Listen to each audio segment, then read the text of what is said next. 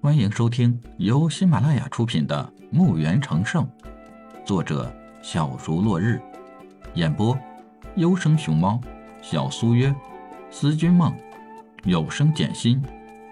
欢迎订阅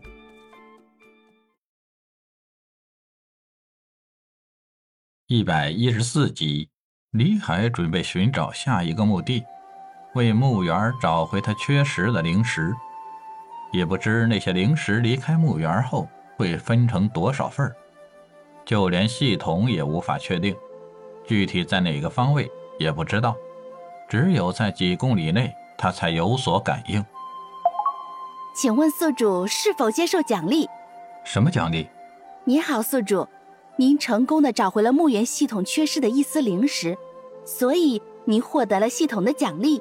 李海这一阵子忙得早就忘记了系统的奖励，系统提起了才想起有这么回事儿。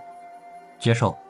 恭喜宿主成功找回墓园的灵石，系统奖励您墓园升级到四级，武者等级升至凡者武尊初阶，法术升至凡者法尊者。炼气炼丹升至凡者尊级。说着，李海的身体便发出淡淡蓝色的光芒。李海还在为自己升到尊级感到高兴，但是觉得哪里好像有些不对。等等，什么是凡者尊级？你好，宿主。凡呢，就是指在这个大陆的尊者，也就是说，就算成为了尊者，也只是凡人，无法长生。只有超越了尊者，进入凝神期、修丹期、元丹期、天仙期、大罗金仙期、玄仙期、神尊期，这样才能长生。所以也恭喜宿主迈出了新征程的第二步。李海觉得这次升级有些奇怪，炼气室、炼丹室、修炼塔没有升级，不知道是为了什么。炼气室、炼丹室、修炼塔已经不需要再通过墓园系统来晋级了，只要宿主不断的炼气、炼丹，从系统中购买书籍就可以了。而修炼塔，只需要加注玉石、注入能量就可以了。等到宿主真正进入了凝神期，这些才可以继续晋级。请问宿主还有其他什么疑问吗？好了，我没有问题了。好的，宿主，希望宿主您再接再厉。原本自己定的目标就够大的了，没想到这条路会这么长，而且这路肯定不会那么顺利。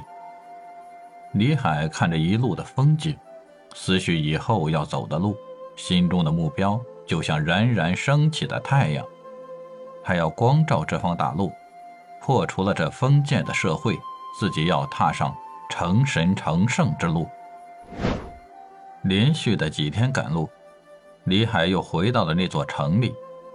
再入城时，李海就把马车收进了墓园里，还是那套普通的衣服。进了城，找家客栈，准备要间上房，也没问价钱，直接丢出了十几个金币。掌柜的一看来人如此大方，一出手就是十几个金币，这些金币。就够这位大爷住三个月的了。掌柜的脸立刻笑得如同牡丹花一样，不过这朵牡丹花有些丑罢了。大爷，您住店呢？掌柜的弯腰鞠躬地问道：“是的，掌柜的，有房间吗？”“有，有，当然有。”“这些钱够住吗？”掌柜的道。“请问大爷要住多久？”住什么样的房子呢？我要上访，要看我的事儿办得如何了。也许是一个月，也许是俩月。那这钱够吗？够，够，当然够了，大爷。那好，让人给我带路。好的，大爷。掌柜的立刻叫来小二给李海带路。李海似乎想起啥似的，刚走几步就转身对掌柜的说道：“掌柜的。”我这人喜欢清静，如果没我的要求，你们就不要去打搅我。再有，给我找一个安静的客房。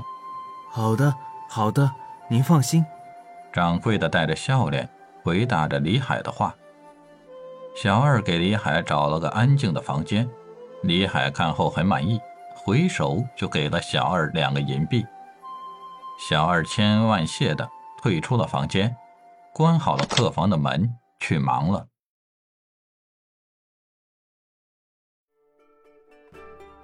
本集已播讲完毕，请订阅专辑，下集更精彩。